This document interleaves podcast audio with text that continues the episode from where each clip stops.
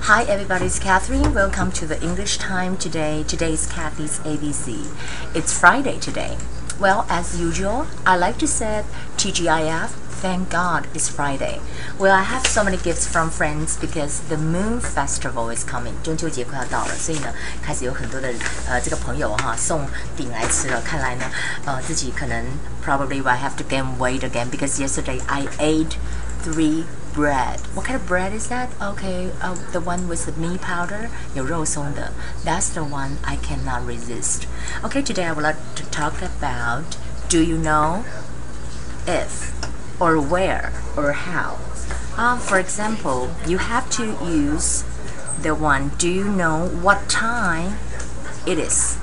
它不用 inverted sentence，它不用倒装句，好，它是这样：Do you know what time it is？不是 is it。Do you know what time it is？但是如果你把 why 摆在前面的话，就要倒装。Why are you going away？我再看，I don't know，这个就不用倒装了哦。Where they are going，并不是说 I don't know where are they going 哦，No，你前面加一个 I don't know 就是肯定句下来，所以就不要用 inverted sentence，就是 I don't know where they are going。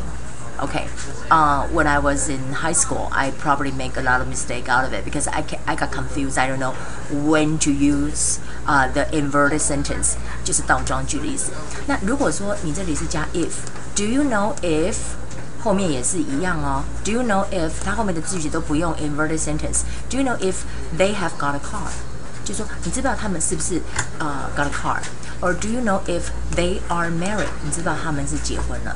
所以这里你看它后面的句子都是啊一般的这个句子，因为呢它已经出现了，不管你是加 do you know 或者你加 do you know if 都是一样的，都不用 inverted sentence 倒装句的意思。For the vocabulary today, generous, he's very generous，很慷慨的，不会很小气的。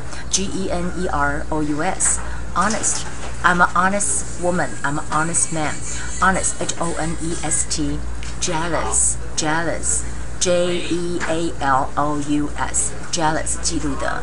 Hardworking, hardworking 就是说努力工作的。H A R D W R K I N G. Hardworking or lazy. L A Z Y, lazy.